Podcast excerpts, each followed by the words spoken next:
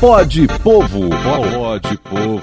Pode Povo. Onde o povo encontra sua voz. Tá na hora de começar mais um Pode Povo, podcast do Petro NF, onde você encontra a sua voz no comando de Teseu Bezerra. Ô Teseu, bom dia, bem-vindo. Como a gente aqui aborda todos os assuntos, não só do Petro NF, que é uma preocupação, claro, sua, de toda a diretoria, do Sindipetro NF, mais claro, é necessário e se abordar aqui todos os assuntos. Falamos sobre recentemente a ditadura e o trabalho que está sendo feito em Campos para a gente não esquecer dos sofrimentos causados por ela. O que, é que tem de novidade hoje, Teseu? Bom dia, bem-vindo. Bom dia, Cláudio. Bom dia a todo mundo que está nos acompanhando, nos acompanha aqui no nosso Pode Povo, podcast Sindipetro NF, parceria com a Folha da Manhã. E hoje eu vou falar sobre a questão do fornecimento de água aqui na nossa cidade de Campos e na, no nosso estado do Rio de Janeiro e em todo o mundo, no Brasil e no mundo, porque esse tema é um tema polêmico que já tiveram várias idas e vindas e que naturalmente aqui em Campos não é diferente. E eu vou falar sobre isso, o, o Cláudio, porque é muito triste a gente ver as notícias que circulam nas redes sociais das pessoas que têm sofrido e sofrido muito com uma falta de água, né? É, são casos absurdos que têm acontecido de pessoas que pagam caro pela conta de água e durante o mês falta mais água do que tem água na torneira. É um absurdo uma questão como essa, né?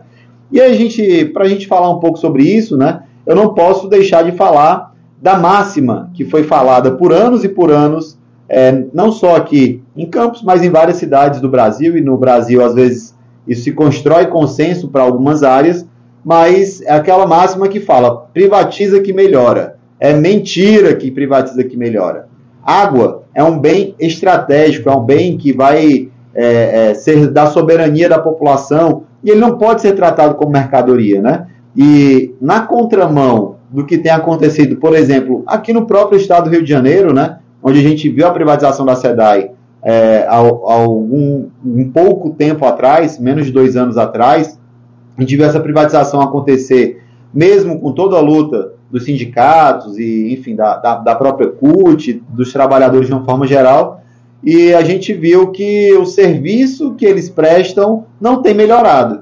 Então, é sim um tema polêmico, inclusive há um levantamento né, de uma ONG chamada Amigas da Terra, é, que diz que pelo menos 265 cidades, entre elas Paris e Barcelona, é, que tinham privatizado o sistema de água e esgoto das cidades, eles voltaram atrás e agora eles voltaram a ter esse tipo de serviço público. Nós estamos falando de Paris, que é uma das maiores metrópoles do mundo, nós estamos falando é, de, de Barcelona, cidade importantíssima da Europa, países e cidades de primeiro mundo, e que a gente viu voltar com a, a, a, o serviço de saneamento, de fornecimento de água para ser públicos. Então, é, isso é, é, é, muito importante, a gente não pode ter, é, a, a, gente não pode ter essa, essa, esse serviço tão importante na mão de uma empresa que só quer lucro. Então, a gente fala de forma bem aberta nossa posição contra a privatização. Em Campos, esse serviço de água, por exemplo, esgoto, foi cedido aí para a empresa Águas do Paraíba. Você acha que aqui também Deve ser mexida essa coisa? Deve ser revista? Deve ser cobrado mais dessa empresa? Eu acho sim, ô Cláudio, que tem que ser revisto esse serviço da Águas do Paraíba, porque a, a, a gente, desde 1997, né, é inquestionável que teve alguma evolução em relação ao serviço que era prestado nos anos 80 e 90. Porém, como eu falei no começo aqui da nossa conversa, a gente vê relatos e mais relatos, não são dois, dez, é, 20, 50, são centenas de relatos de pessoas que ficam sem água o mês quase inteiro, mesmo pagando sua conta de água em dia.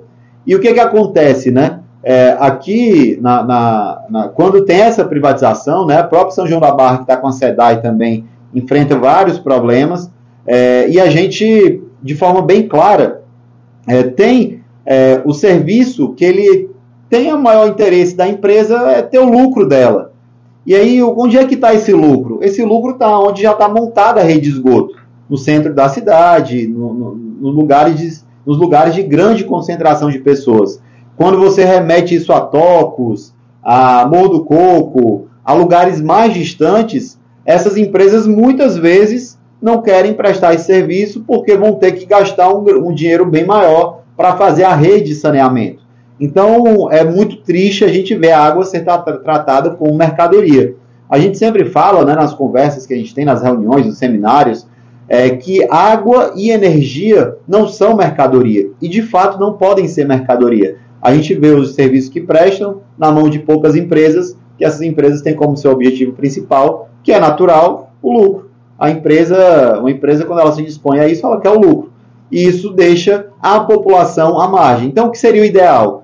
É, esse serviço ser prestado pelo, serviço, pelo poder público, esse lucro ele ser transformado não em lucro para bolso de dono de empresa, de acionista de empresa, e sim esse lucro ser retornado para a população em expansão dessa rede de abastecimento de água e de saneamento. Então, a gente traz nossa, nossa questão de forma bem clara. É, não posso deixar de falar da luta contra a privatização da água, sem lembrar os companheiros do Sindicato Saneamento aqui de Campos, né, o companheiro Elinho, toda a diretoria desse sindicato tão importante, é, e falar da luta que foi a, a, luta contra a privatização, não só da SEDAI, mas de tantas outras é, empresas públicas que foram privatizadas de água e energia. É isso, Teseu, é isso. A gente recebe muitas reclamações e é de tudo, e aí vem a função desse podcast, que é ouvir a população, que é ouvir aquelas pessoas que não têm, às vezes, um canal aí para colocar as suas reivindicações, de cobrar os seus direitos. E que bom, ô, ô Teseu, poder contar com você aqui na programação da Folha para que isso então seja feito também na sua forma, com a voz aí do sindicato, com a voz da população. Obrigado por hoje e até a próxima, irmão. Eu que agradeço, Cláudio, mais uma vez aqui, você, todo o pessoal da Folha da Manhã.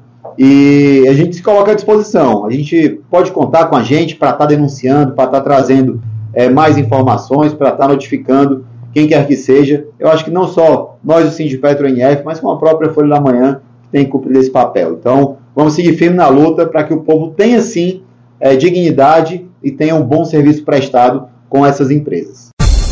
Pode Povo, pode Povo, pode Povo, onde o povo encontra sua voz.